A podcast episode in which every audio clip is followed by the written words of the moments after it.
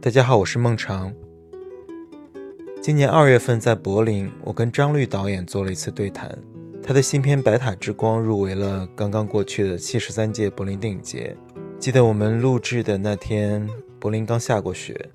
天气还比较冷。我们从《白塔之光》聊起，聊到张律导演对北京这座城市的情感和记忆，也聊到他在其他作品中反复关注的母题，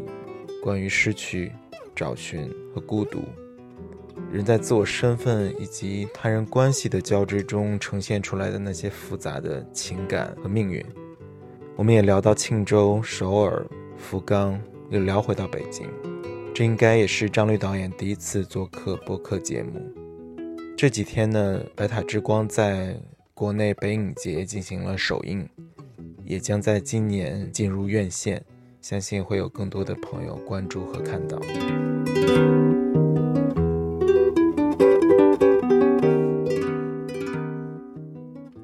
大家好，欢迎收听本期的不合时宜，我是孟尝。嗯，现在我在柏林，昨天第七十三届柏林电影节刚刚落幕，在这期很高兴邀请到张律导演。嗯，张导今年带着他的新片《白塔之光》，然后入围了柏林电影节的主竞赛。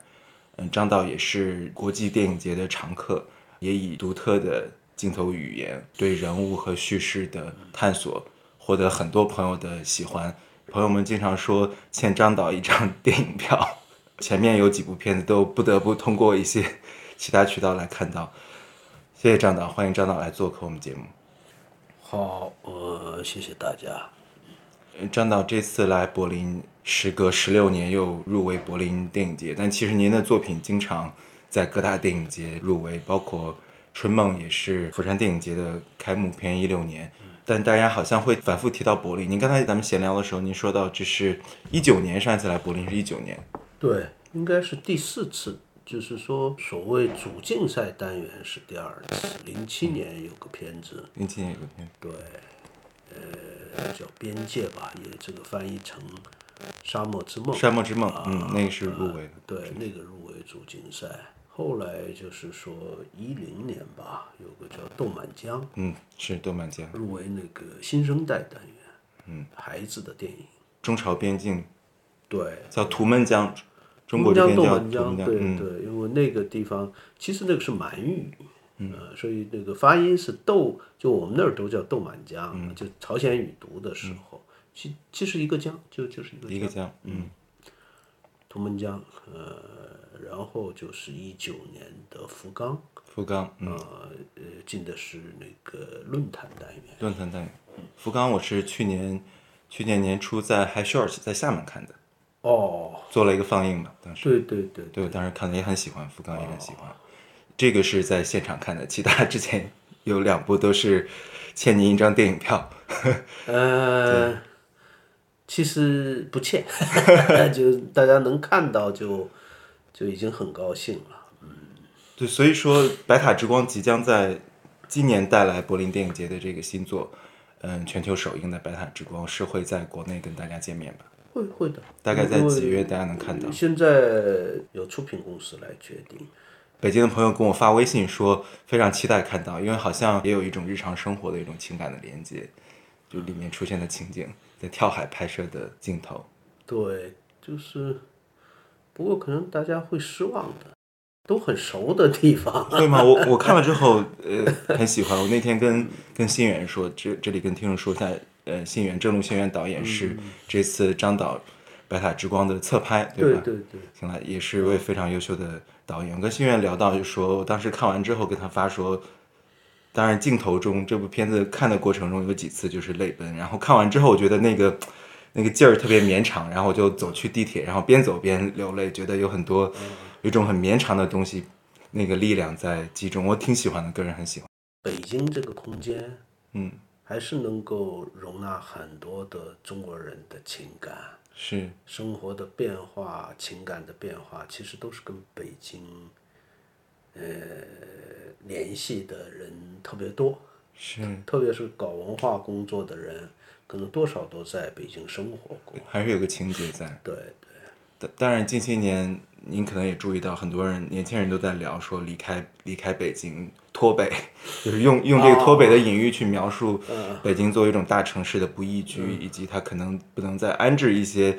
呃理想主义的年轻人，所以说很多人搬去了上海、成都，甚至大理，就离开大城市嘛。这几年的一个趋势，逃离北上广。很多年前媒体造了一个词是逃离北上广，但是的确是就像您刚才说的，大家聊到北京还是有一种情感，还有一种文化意涵在北京，它的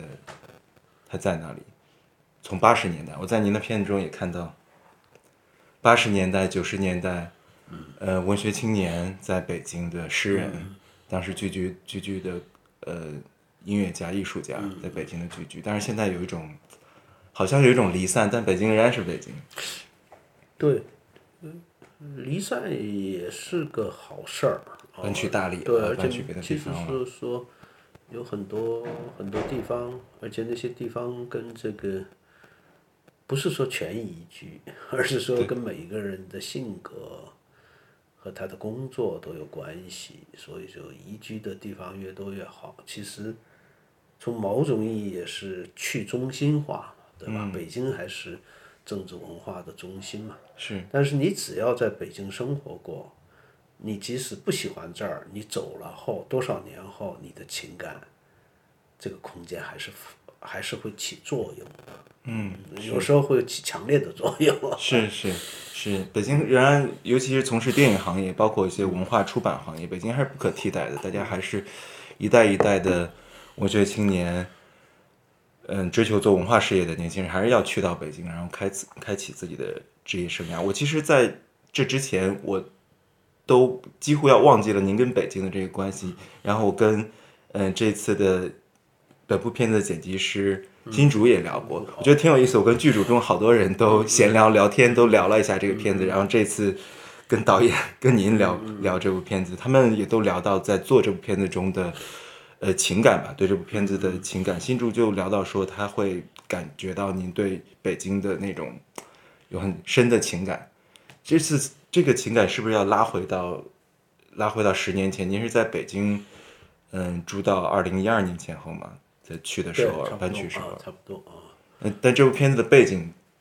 可能要拉回更久到八十年代。嗯呃，还是跟里边的主人公有关系，就是辛柏青饰演的那嗯个是，古文通，嗯，古文通就，是设定基本呢是从青春时期是在八十年代末九十年代中期，大概是这么一个设定吧，这么一个对设这定个嗯人物，这样的话就自然的会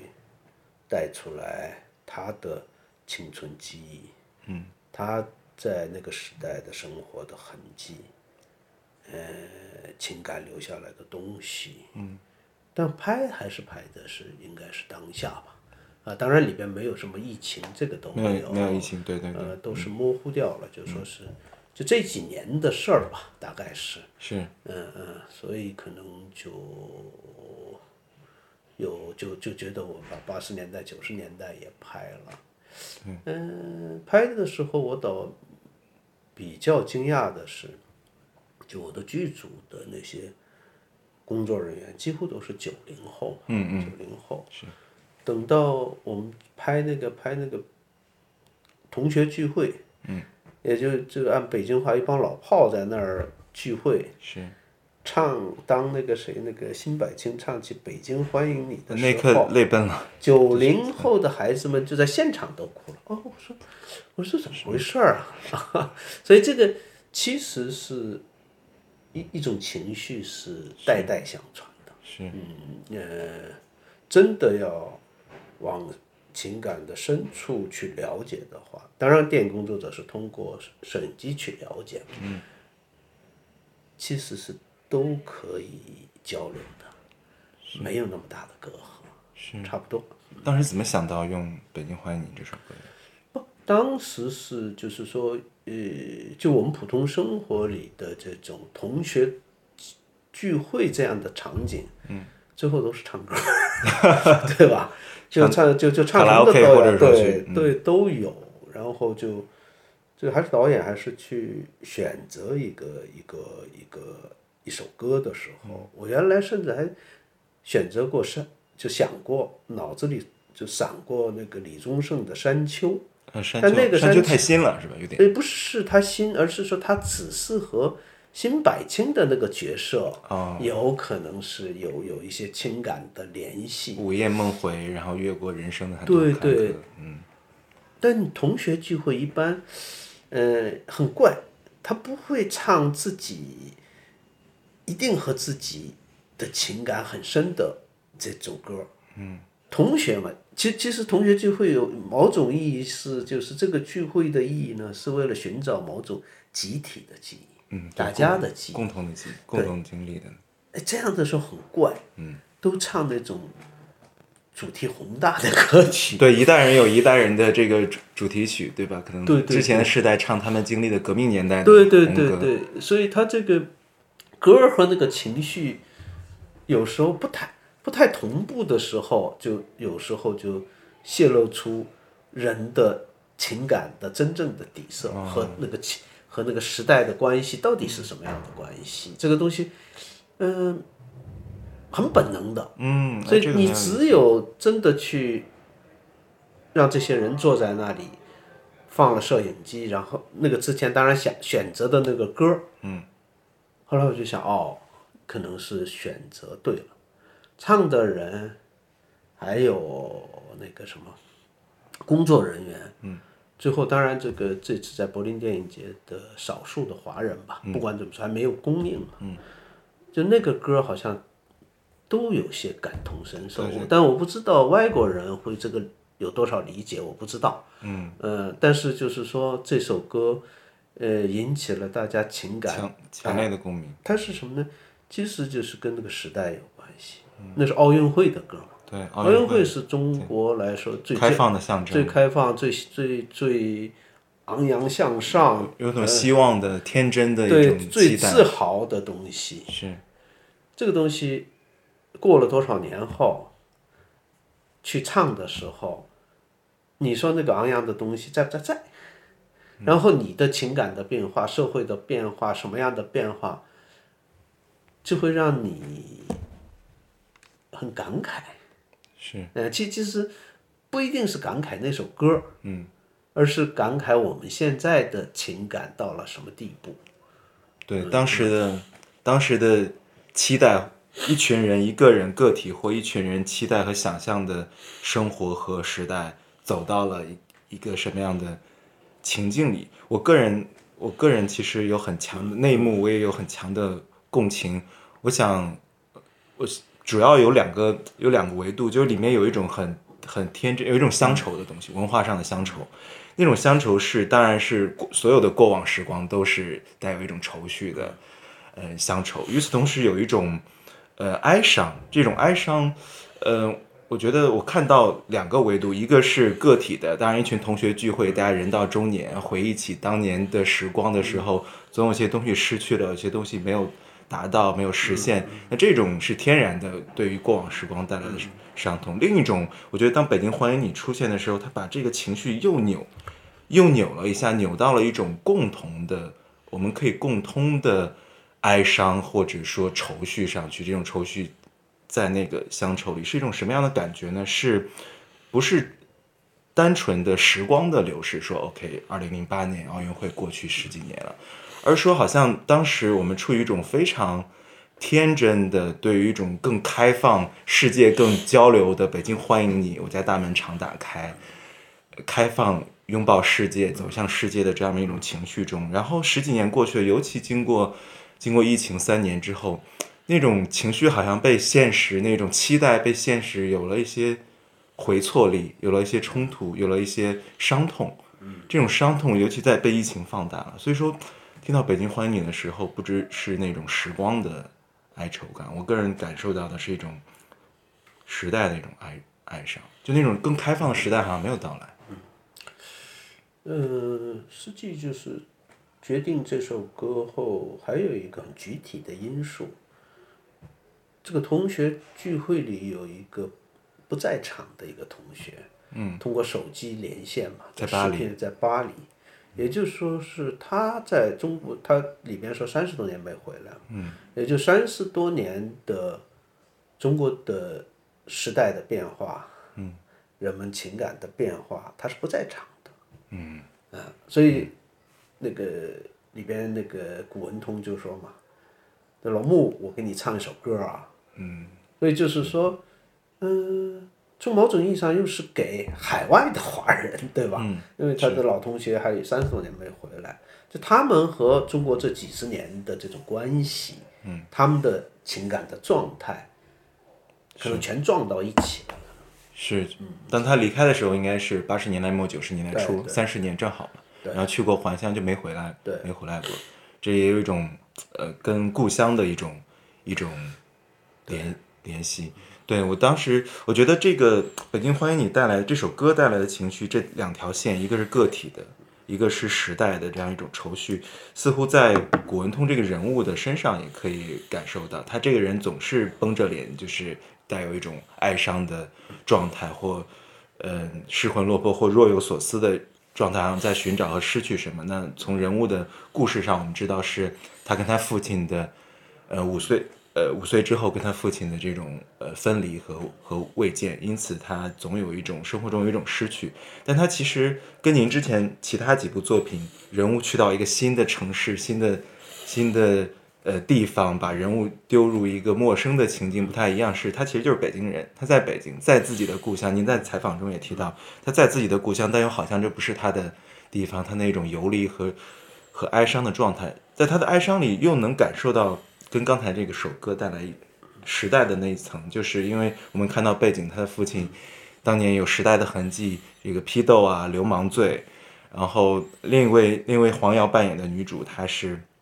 其实是一位弃婴，对吧？她被母亲被父母呃放弃之后，然后被领养到在广东长大。那这些时代背背景中，其实古文通这个主人公内心的个体的伤痛，其实也有一种也对应着我们集体的或共同情感中和记忆中的一个一个伤痛。嗯那些伤痛是过去的，是八十年代、九十年代的。嗯所以说我在其中看到这个人物的这两种，就您如何处理，比如说个体的嗯和大的背景下，就是我们可以看到嗯的，你不断去碰撞的时代的一种记忆嗯和情绪。其实对时代的大的东西，我其实不太关注，也不太懂。嗯、但是说什么呢？你从这个时代走过来的话，我对我对时代和个人的这种关系里，我很少抽象的去想，就是我周边的一些朋友的变化。嗯，就是说，呃，我就一直说是我们周边一直有一些节奏不太一样的人，嗯，不是与时俱进的人，甚至有些落伍脱节的人。他留留在了过去，嗯，他也不完，他他他他也走到今天，嗯，但是他那个节奏不是与时俱进的，明白？所以这个东西呢，就我们一直就觉得大多数或者与时俱进的人代表了这个时代，嗯，就是你去看的时候，你要脱开，你把这个节奏不一样、落伍的人抛开去说的话，这个时代是不全面的。反而是你时间过去后，你在这些不与时俱进的人身上，能看到我们的我们的与时俱进，是不是也有问题？ 漏下了什么？漏下了什么？嗯，特别是情感的方面。所以这些人呢，恰恰是这些人就给我们一种某种坐标，嗯，某种反省，嗯，哦，其实可以是这，其实是那个情感不一定就是一定要澎湃的，嗯，呃，就是他的那种很小小的哀伤，就这种东西其实是，呃，当然那个是从他的生活背景里、他的成长过程中来的，嗯，但是这个东西其实是代表了这个时代的某种东西，就我就是不能把这些人抛开说，是甚只至看到是那些新的进步的，甚至是说什么呢？我们走一走，我们的前再走几步的话，我们也可能变成这样的人。嗯，因为不是所有人永远都能跟上那种进步的对，压倒压倒式的昂扬的，呃，最后是，呃，可能是说心里话，可能是最后大家都成为落伍者，永远有新的人跟上新的时代、新的节奏，对对对，新的语嗯所以这个就是这种观，我不是说新的不好，不是这个意思，只是说我们就这些人遗失了什么？遗失了什么东西。你你要说有时候，你你你你就看，就是那是你你不是搞做文化工作的嘛？你你有时候像看年轻时候，你看那个卡夫卡的书的时候，一直就会，其实他就是跟社会脱节嘛，它是现代社会来，现代都市来了之后，那个跟失落时者间是脱节的，跟时代是脱节的。但最后你看他的书后，通过你的成长经历，你现在去想，他其实就抓住了那个二二十世纪的真正的东西。嗯，他不脱节，他跟上那个节奏的话，他找不到那个核儿的。嗯，这个很有，这个很有意思。嗯嗯，有时候就是，呃，就是你你还不是他他是他说的吧？说这个拿破仑说是，哦就是所有的失失败，不是我的词典里没有什么失败。嗯。然后他说他的是全部是失败。只有失败，对，嗯好像是他，我现在记记不清楚了。不管是谁，失败其实是我们生活里非常非常重要的东西。失意者和边缘人，时代的失意者和边缘人，他们在守着一些被冲刷掉的、对被对快速席卷的对东，西。就是说，呃，落伍了、失败了的人身上，其实可能有最最珍贵的东西。嗯，我们就当失败就给它去掉了。嗯嗯，就这个东西，就是我的，就是说我这个就是说普通的我的生活里，我的朋友身上，嗯，就我自己的感受，嗯，是往往就，然后你最后看他有某一个人，他就一直不变，嗯，啊，就那个时，你过去了一个时代后，我们在那个时代里的很幼稚，或者是以积极为很无耻的一些东西，他身上没有，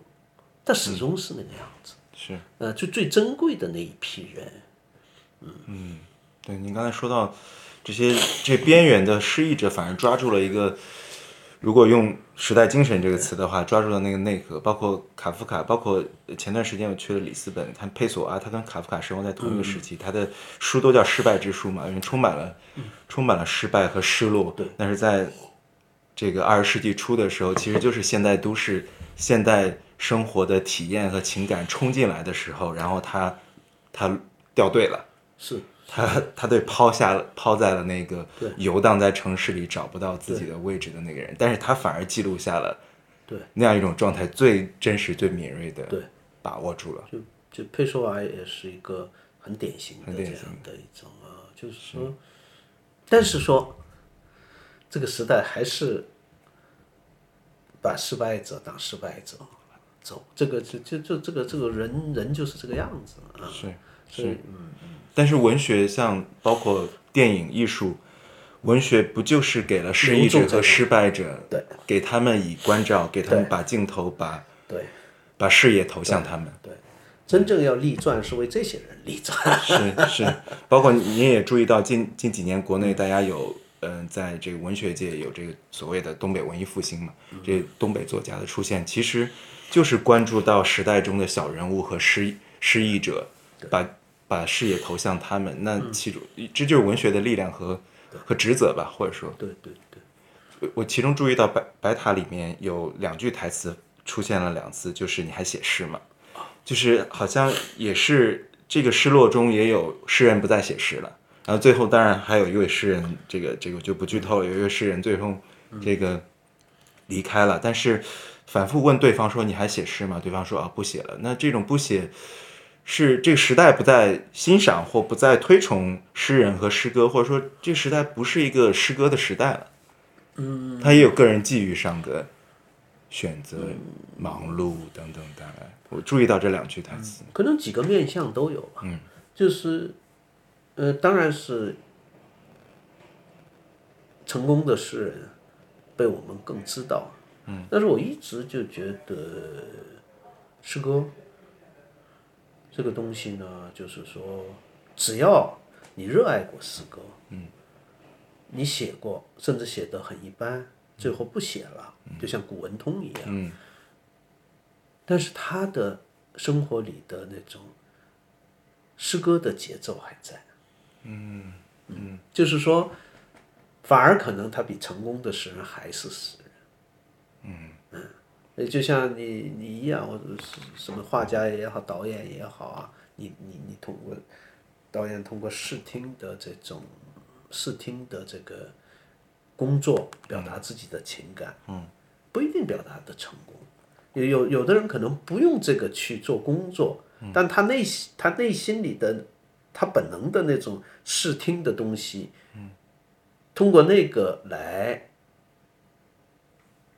就是说和自己的情感在一起的时候，他可能比导演还是导演。嗯嗯嗯，咱们还是以成败论英雄， 所以就是说，你你只要这个不给英雄立传的话，成败是无所谓的，是对吧？对，但是但是我们的历史或我们的书写持续在给英雄全世立界传都一样全世界。都呃，这这样这个就是，其实是人的一种自己对自己的限制。对您的作品中的，因为大家会反复提到您作品中的呃文学性，这本身跟您之前也是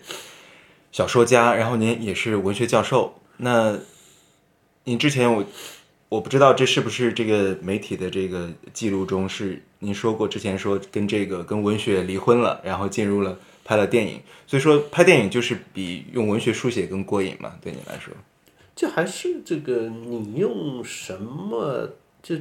其实就是文文学也好，什么画画也好，媒或介者媒就是个媒介嘛。是就是说你的情感到底是用哪个更有效？嗯，更有效之前更重要的是你自己舒不舒服？嗯啊，就后来可能很大岁数后发现，用视听的语言去做去表达我的情感的时候，我自己更舒服一点吧。因为大家会反复提到，包括您的好朋友另一位导演李沧东，他也是小说家之前，然后后来开始拍电影，嗯，都能在你们二位的作品中看到文学性。当然，你们各有各自的作品语言，嗯，特点。所以，对我就看到您说，那您现在还写吗？不行，完全不行，完全完全不写完了，全不行。就从拍第一部电影这个十一岁之后，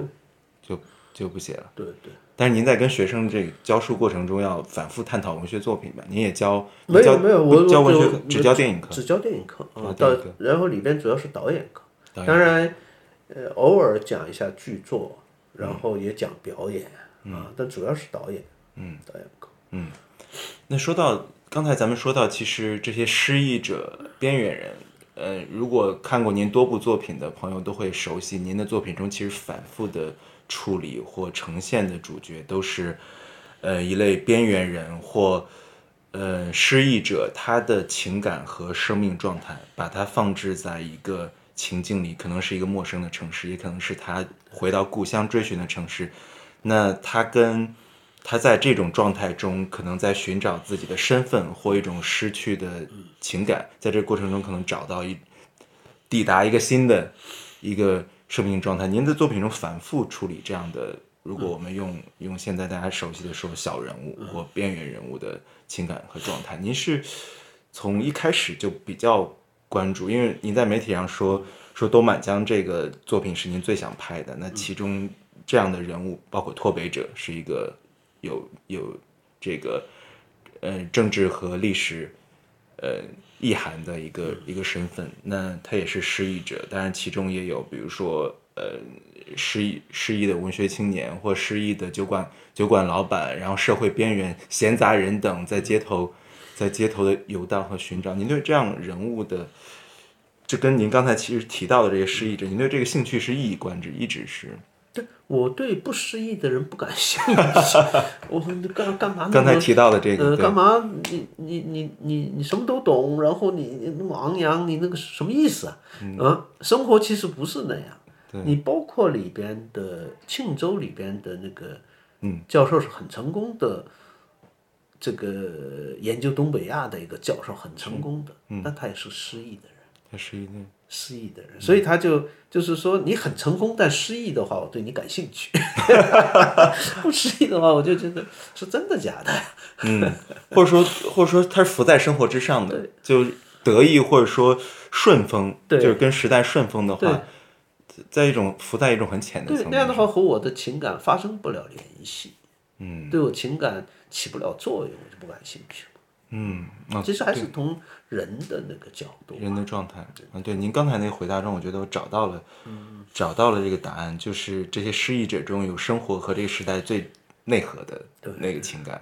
对对，而这个其实这也是文学性，对就它就能打动人。看在看的时候就打动人，包括嗯看《春梦》，我很喜欢《春梦》，我个人除了《白塔》这部之嗯之外，之前很喜欢《春梦》这部片子。嗯那更是失意 的。更是更是失忆的人，四位失忆的人，对，是那您那里面，到包括您的作品中也也会有，当然您的文学性的对白对白和镜头语言是一个特点，当然也有这些失忆人在城市空间中的游荡和和探索，他们走过了很多城市的街道，包括我们说到白塔。他们在北京五四大街上鼓楼那边的胡同里面的嗯游荡，一边走一边交流。他们走在庆州的街道上，走在首尔的街道上，甚至走在重庆的街道上。就是您对城市空间的这个这个兴趣，就是让人物在城市的街道上游走和寻找，是一个就您对城市的这种兴趣。呃就是城市还是人居住的多的地方、 叫城市嘛，嗯，当然也有别的标准了，嗯，但是就是说你咱们相反说乡村，嗯，乡村我当然杜满江拍的就是乡村，嗯，乡村呢，你在那块土地里，就你你在那个空间里，嗯，很难迷失，因为那个那个方寸的土地，嗯，角角落落都是跟你有关系的，嗯，只要城市稍微有一些规模，你对这个城市再熟的人，嗯，你真的去去看到还有没有发现的角落，嗯，还有就是你原来熟视无的无睹的那个街道，嗯，你某个情绪一看的时候是，就是像第一次看见，嗯，啊，嗯，所以就是说整个只要是这个群居，特别大城市群居的这一种空间，城市空间里，人不仅在这个空空间里迷失，人的情感里他也很容易迷失的。你在、你在乡村的话，对吧？嗯，那个熟人社会的完全关系熟比人较比较单纯，嗯，对，单纯就这个东西都就那个依据还是可以找，但你说这个像这个土地，就是小农村有没有迷失也有，嗯，也有，就是宽泛的说的话，就大的城城市，就是说随时让你迷失，然后人的精神状态都不一样，嗯，哦，那那你你你要找到坐标就太难了。是，嗯嗯，是，嗯，所以就是说，这种迷失其实是城市生活里的人的常态。嗯，我们觉得啊，是有有什么手机有什么的话就能找到目的地，其实那都是幻觉，其实是真的就找不到。嗯，呃，我把一个一个一个人扔到一个陌生的地方，嗯，你陌生的地方的时候有意思在哪儿呢？那就更更迷失吧，嗯是，但又不一样，因为完全是新的空间。你在里边，你更容易接受这样一种迷失嘛？因为你呃，或者是你的视角不一样。嗯，啊，就是说，天天生活在这里的人不一定能发现，但你就就比较容易的就发现哦。所以说，您的人物中总有一个外来者会打破进入一个他熟悉的其他人、他对者熟悉的那个情境。然后你你好比说是我们的生活里出现了什么什么问题，嗯，或者是最典型的是失恋了，嗯，他去别的地方，你知道吧？嗯，为他在寻找自己的情感的那个节奏，你在这边的话，你就乱了套了，所以他要到一个陌生的地方，啊，所以这个东西就很有意思的地方是在这儿。就其实我们生活里都是，你好比说谁呃某个亲人去世了，可能我想出去待一段时间再回来，其实都是在把自己抽离出去，从这对对对对，嗯，在那个新的环境里边，哎，就人会比较轻松嘛，嗯，或者有时候就是啊，跟当地人的这种节奏不一样，有时候自己也也也很局促，这种都有，嗯，但是说你情感上还是会放下一些包袱是啊。然后在那个空间里待几天的时候，新的包袱又上 来，继续迷失。对我有这种感受。我九月从北京搬到搬到阿姆斯特丹，然后也是也是觉得在疫情期间都在都在北京生活，好像需要一个我需要抽离那个对那个环境一段时间。您刚才说的说的在城市空间中的迷失和游荡，尤其是这些人物是边缘人和失意者的话，其实呃也想到。这其实就是现代都市的本质。本雅明不是著名的那个游荡者的概念，就是他就去描述在现代都市进来、现代生活进来之后，那个不能融入、不能不能 fit in 那个都都市的那个齿轮中的失意者，就是游荡者。他在城市里到处游荡，他知道城市里的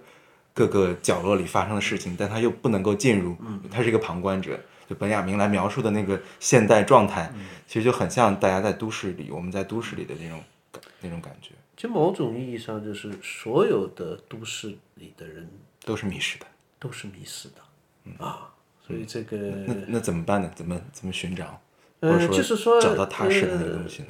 说心里话，嗯，彻底的意义上是找不到的，嗯，那就是这么这么一个状态。但是大部分人呢，掩饰自己的迷失，嗯，少部分人就哎这个很有意思。对，是呃，他不掩饰自己的迷失，也不掩饰自己的恐惧，嗯，就我对这种人感兴趣啊，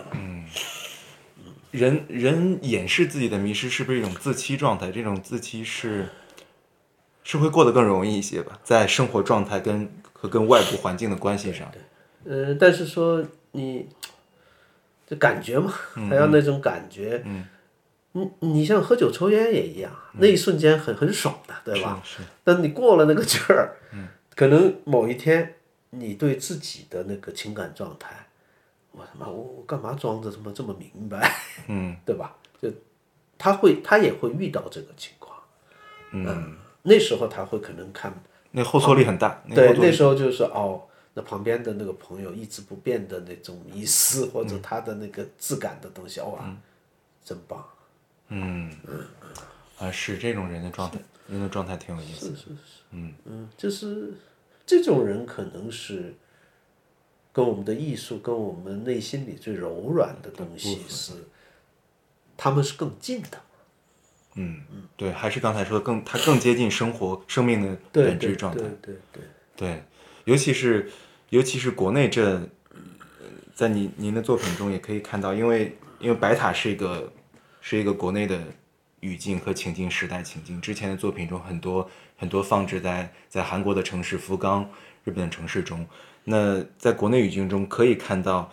没有国家和社会像中国一样经历了这样这样快速的三十年。因此，您刚才提到的那种昂扬的和碾压过去的那个节奏和速度高的速度，其实更明显，它在人的身上拉扯的力量可能更强，人更来不及。我的感觉中，因为我我是八零后，就是我们成长中其实也是经历这十五至二十年非常高速的东西，很多东西来不及收拾和检点，它就轰隆隆的。就过去，你都不知道经历了什么。可能回头看的时候要很长，是不是要拉出一段距离才能去看，在我们的身上和共同的记忆，包括包括您刚才说到唱歌曲，我我觉得这个非常有感同身受。比如说，可能上一代人再上一代人唱歌的时候唱。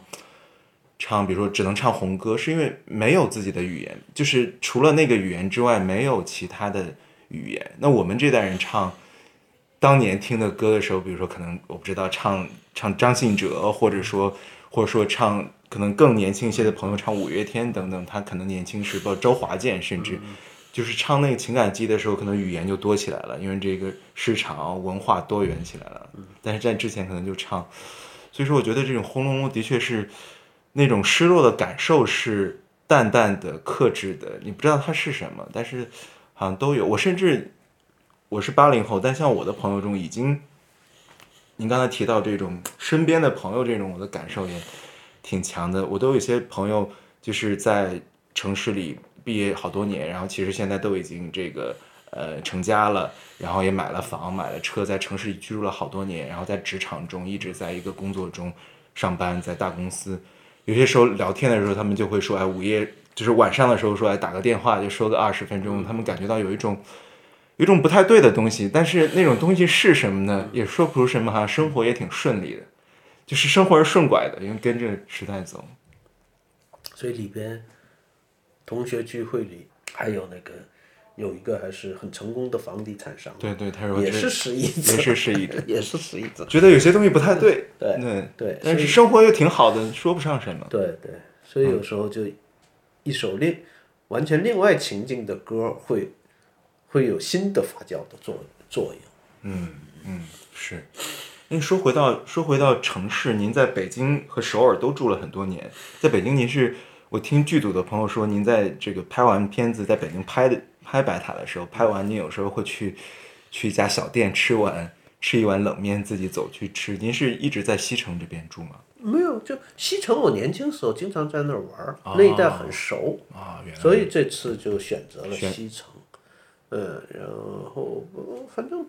嗯北京我还算熟吧，还算熟吧，嗯，但是毕竟不是北京人，所以拍的拍拍的时候，我的自信心没那么高，是吗？哦 那当然。但拍出来感觉特别北京。就就就就是拍出来，呃，就是拍出来了一个不自信的人的电影。您觉得这一部里面是不自信的吗？对于北京的对里里边情感的里边的那个那个古文对通就也多少代表的，就是创作创作者的一些想法嘛，嗯，对吧？嗯，他跟要要自信的话，就不会拍这样的电影。是这还是跟失忆有关，我也是失忆的人，您觉得您也是一个当然失当然当然，失忆者，只是说我只只是说现在，呃，做团队的工作，电影是一个团队的工作嘛，这样的话，你可能就是说，从外面看起来可能还是这个积极向上的，嗯， 一天天怎么怎么有规划的把这拍完，嗯，嗯，这是工作，是嗯，但你的情绪不一定是这样，明白。所以我觉得都是失意者，嗯，都是失意者。嗯您说的这种诗意，您的那种诗意是可以阐释的吗？还是它肯定有是多个维度？不，所以像这个，像这种你电影工作者好处也就在这里，嗯，你可以通过一些空间，通过一些人物，嗯，一直反思自己的情感状态嘛。您之前也也会提到，嗯，自己作为边缘人的状态，因为您在首尔生活这么多年，您您 会对我从来没主流过，没没有主体感过在，比如说在首尔，在北京，觉得这是我的我的城市，我所生活的城市我从来没有过，从来没有过即使即使在家乡都没有，都没有，啊，都没有，所以一直在在所有的地方都是他者，可以这么也不一定是他者吧，嗯，就是说就不是主流吧，不是主流。不是主流。那当嗯你您在一现个在学校读书也是啊，对对吧？主流没啥意思。 就是在学校读书的时候对吧就就就是都是一样的，嗯，一样。但那我们可以理解为，在这个漫长的告白前两年，就是前年漫长的告白，在国内院线上映之后，跟国内的您的观众见面之后，可以理解为在包括白塔今年会上映，是您这个重新跟北京的这个城市，像主人公一样跟一个城市的重新联系。这重新联系也好，或者是我把对这个北京的这种我的印象、嗯我情感的一些东西表达出来，嗯，表达出来了。但自不自 信呢？不自信，不自 信不自信，因为每个人对北京的看法都不一样。是呃，只要有就是说，呃，咱们中国话里老说这个缘分嘛，嗯，跟你有缘分的人对这个有共鸣，就已经是偷着乐吧，就投身了。对，那您跟北京这个其实可以说这分别十年嘛，像跟北京。对，十年整。那在在北京生活的状态，现在是住生活在北嗯京，在北京生活状态会跟首尔有有不一样的生活节奏，比如您常在市城市步行去走的地方，哦，生活状态。那当然一些细节上会有，但是就是说你在多个地方生活过的话，差不多，差不多，对，哪儿的人都失忆， 差不多， 只是说你你的空间和这些人的失忆放到一起的时候，嗯，是你有多少反反诗反意性，嗯，然后又有多少人跟你有有有差不多的想法嗯啊？我觉得哦，对北京他自己通过我的电影，他看后哦，我对北京又有个什么想法？嗯，有时候有是感受，有很多时候就是说一个电影，当然电影是非常即时性的东西，就不是就是那个马上嗯拍完马上放，然后马上放，然后大家就忘掉忘掉，嗯但是。这个就是一个产业的一个东西，嗯，但是说你现在现在的这个技术条件很好啊，嗯，对吧？你数字都可以给你保存着，对吧？你你你这大家有硬 盘，也有 DVD 什么的蓝光，就这种东西呢，就是说有时候有的观众就不会跟你马上有共鸣，嗯，但他的生活的过程中，他会再找到这个，哦，突然间哦，嗯，他再来看。是的时候，可能是跟你的联系是非常紧密的。嗯，光看了一遍啊，不同年龄高看也兴会啊，有不同的然后感就受就忘掉那个东西。当然是他按数字的话，那那那那是什么？上亿人看了你的电话，当然不嗯是电影，你当然高兴。嗯，但是说这个是上亿的人跟你的精神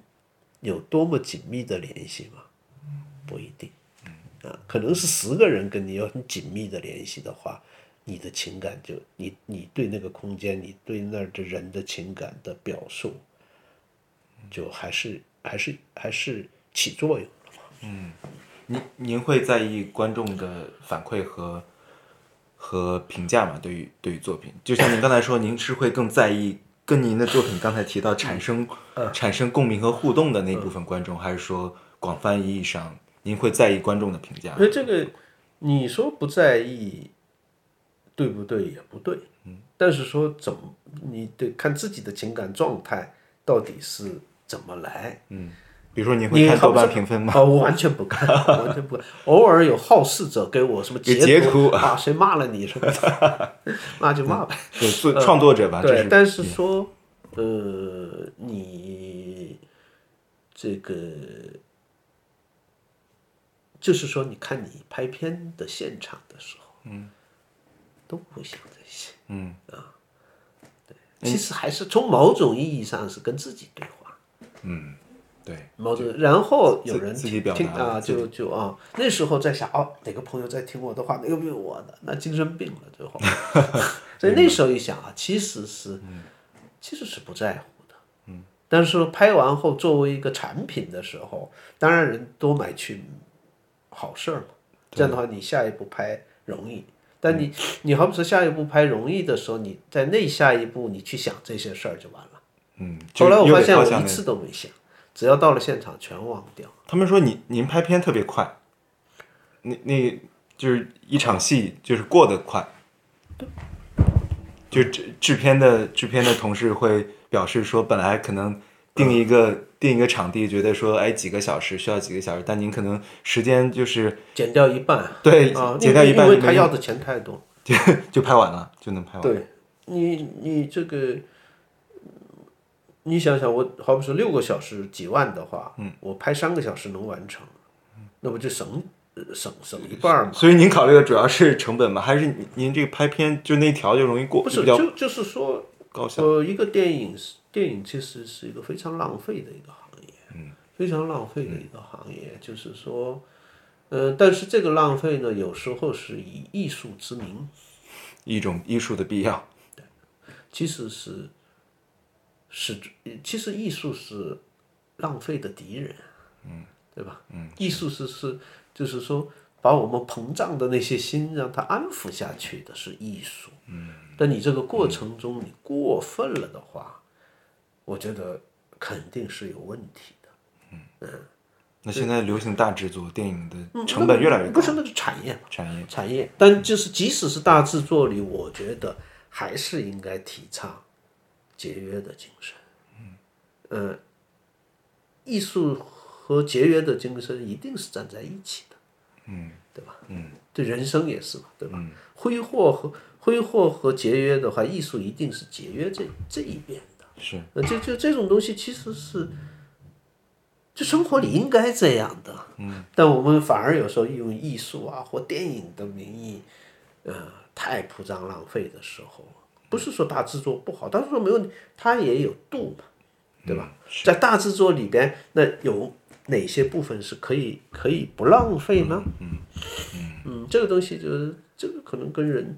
就所谓我们说的人生观有关系吧，基本的那个东西。是也是个文化态度。对对对对。那那您会有一天，比如说，您刚才提到说自己是失意者，但您的创作，比如说，随着这每两年有一部新作跟国内的国内的市场、国内院线跟观众见面，可能，甚至《白塔之光》有可能成为票房大热门。嗯，它那也就是作品越来越。如果它有一种不得不主流，或者说作品有它的命运嘛，它如果它成为更主流的，那您仍然会认为自己是边缘的吗？这种边缘的身份会发生改变吗？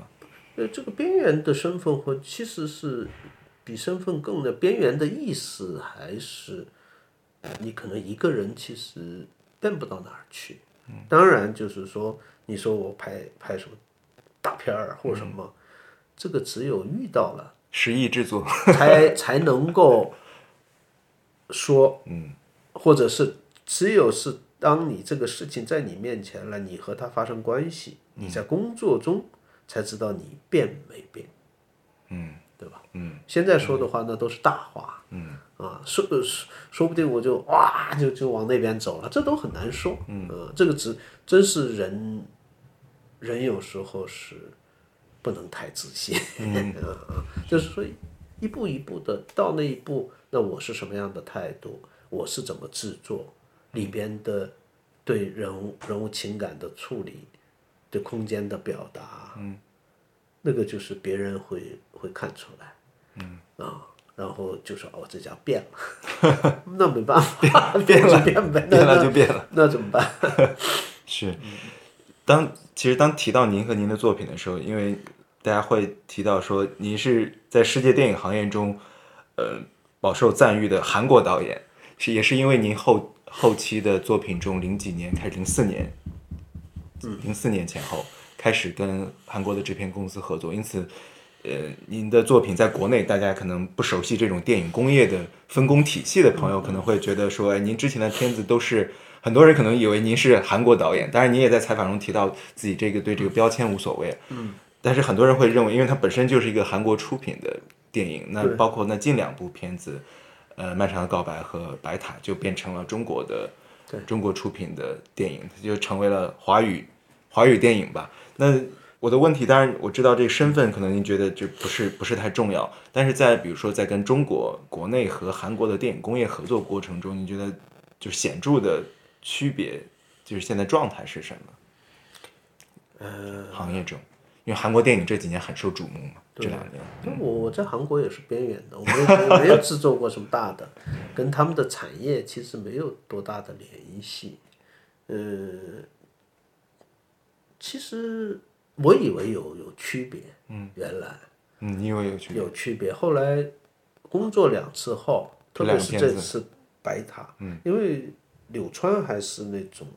主要是国韩国团队嘛，技嗯术团队都是韩国的，嗯，只有制片团队才是中国是的。啊中国的，嗯，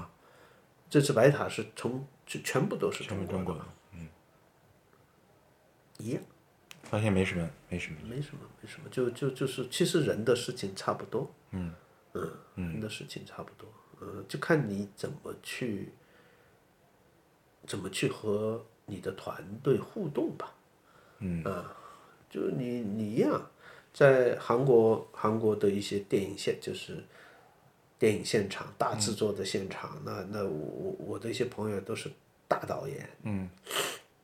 他们就啊妈的，都都是一个，就是说有人很诚实的工作，有人偷点懒儿，啊 这个这个人的生活都差不多。那您合作的都在韩国合作的，其实都是都是著名演员，当然有很多素人，您跟素人演员对也有很多合作，但有很多名演员，对，名演员他就就完全一样。所以您您仍然认为自己的创作在韩国也是边缘，对，其实还是看里边的内容明白？啊，就是说关注的大演员到我这里就不不会坐房车嘛，对吧？ 就你像福冈的话，那那连连助理都没有，是吧？对啊，啊，助理都没有，所以就这个，我觉得中国演员也一样，没有问题，就看你是制作什么规模的电影，嗯啊，没有任何问题。我们这次白塔的时候，包括柳川的时候，嗯，没有一个人耍大牌，嗯，跟所有的剧组人员都非常非常好，所以我觉得氛围特别有好时听嗯有时候就是说，嗯，说国内的演员耍大牌啊，嗯，我我过去说是偏见，嗯，有时候是造谣，啊，其实不是，所以他他，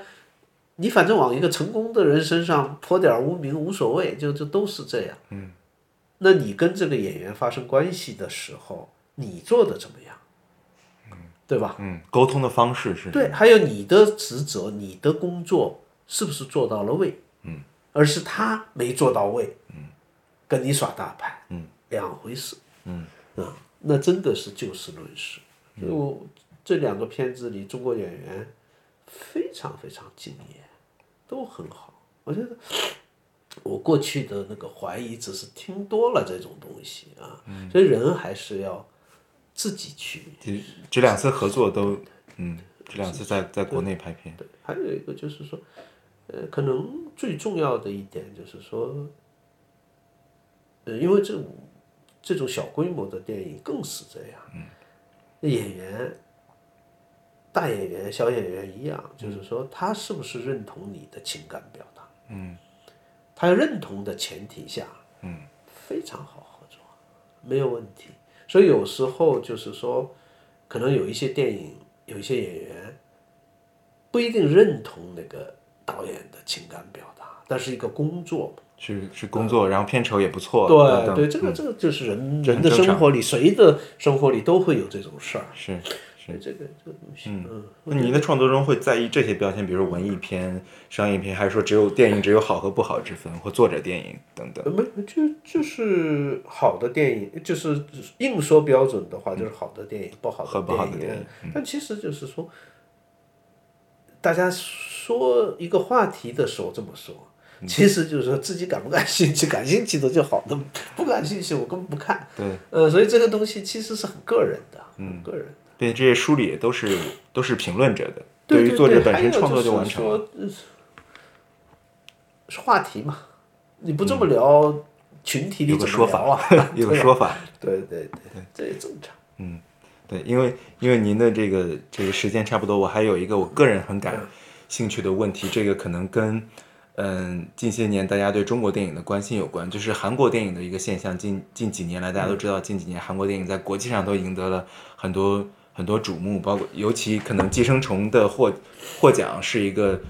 一个在大众传播层面具备瞩目的事件。当然，韩国电影一直都很都很强劲，所以说想问您，作为韩国 韩国导演或韩国电电影行业中的这个从业者，来看到韩国近些年有一种很明显，包括《寄生虫》，它是对一种呃家国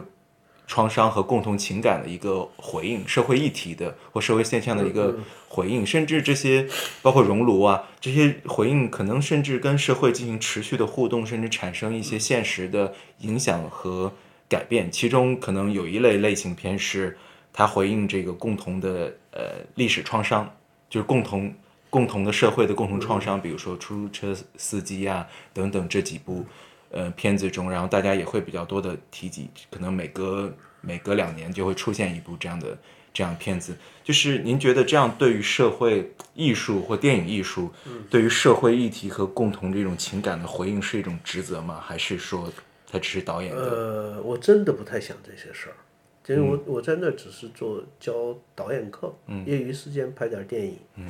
所以我就是导演课那那就是说，人啊、空间啊、故事啊，嗯演员啊，在你的这里就是我的一些经验，嗯跟学生探讨，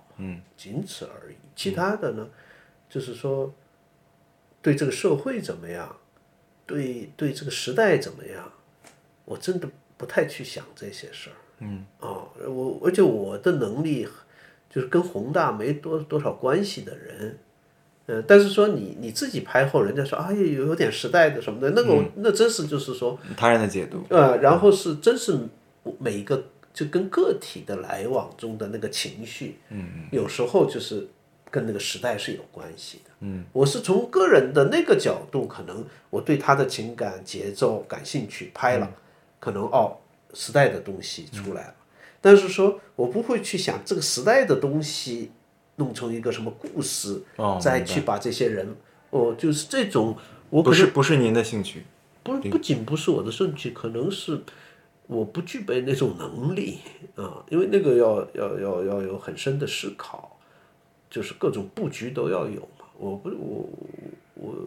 我不感兴趣对那个，然后能力也肯肯定不够啊吧。您是先看到人物，于是人物他背后有一个自己的自己的背景和经历，那他肯定跟时代有一个联系，但是还是人物本身带出来。然后其实是我拍片的习惯，就从来是从先没有人物，也没有故事，先有空间。哦，所以说城市空间才这对么在您的作对品那中这个么空反复间出里，现。哎，我我我，可能是我熟悉的某个人或几个人的组合，在这个空间里怎么走怎么哦样，他会和谁发生关系，情感的什么关系什么，嗯，哦、我所以我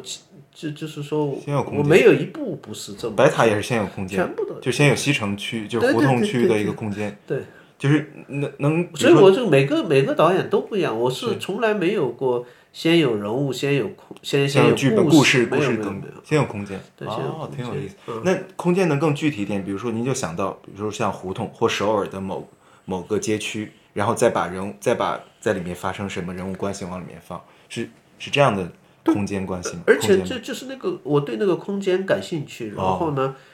那个空间感兴趣其实跟那就是跟我的情感是有关系的嘛，感兴趣就是有关系的。嗯，这样的话，在那个空间里会出现什么样的人物？嗯，大概会有什么样的事情？嗯，啊，其实我们生活就是那样。哦，我们生活就是先有空间。看空间， 对吧？然后才遇到人，才遇到啊，也也许遇到爱情，也许遇到仇恨，也许什么，嗯，并不是相反的。嗯，是这这个挺有意思。嗯看看这您的片子中反复都是在城市的这个跟空间的互动和关系，对，故乡或陌生的，对，或陌生的城市。所以我其实是就是说，全部就是从生活生活的空间里来的，然后再再让它产，对对，一点一点让在人啊、故事啊，在那个空间里让它生长起来。并且现实跟梦的那个模糊也是反复。不，那个就是我平时的我我的状感受态感感受哦，就我从来分不清哪个是现实，哪个是梦。特别是你到了一定的年龄的时候，嗯，对，你对现实，你那么笃定吗？不是，其实它是在一起的，不在一起的话，这个生活无法就没法忍受的。嗯，在白塔里面也是，一也样，有就是出现可过能所很有多这的样片子都都差不都多，有就出现是说呃的。梦是现实的一部分，现实是梦的一部分，这个可能嗯大家都会有这样的感受。感受是但是说觉得，哎，这个，但是说我们说个事儿，说个故事，还得现实是现实，梦梦是是梦梦。嗯，我可能就是没有能力去把这个分别开来。嗯，嗯，就就就按我的感受那么拍吧。因为想象作为一种感受也是现实嘛，对因为对你对因为它也是在发对生对嘛，对对，是吗？就在就人就虽然在人的脑子里对发生，对它也对在发生。对，嗯，所以这个嗯想象、回忆、记忆，就这些东西啊，嗯，然后晚上极极少部分人以外都做梦，是呃，然后你很多的时候是恍惚嘛，嗯，恍惚其实就是梦的状态，嗯，就有点就感觉是脱离了现实，其实那个是现实里非常非常重要的一部分。并持续的影影响着我们的情感。对对，嗯，所以我就不知道为什么一定要把现实和梦分开。并且人物总是总是多维多角的，嗯或三人或四四人行，我们的关系里就是那样，就是复杂的。对对，为什么一定要那么笃定的拿出俩人啊？这个人，这两个，这两个会白头偕老，天长地久。发生的事事情是最重要的，对吧？嗯，不一定 然后他那个瞬间可能想别人，嗯，那个是不是现实也是现实？嗯，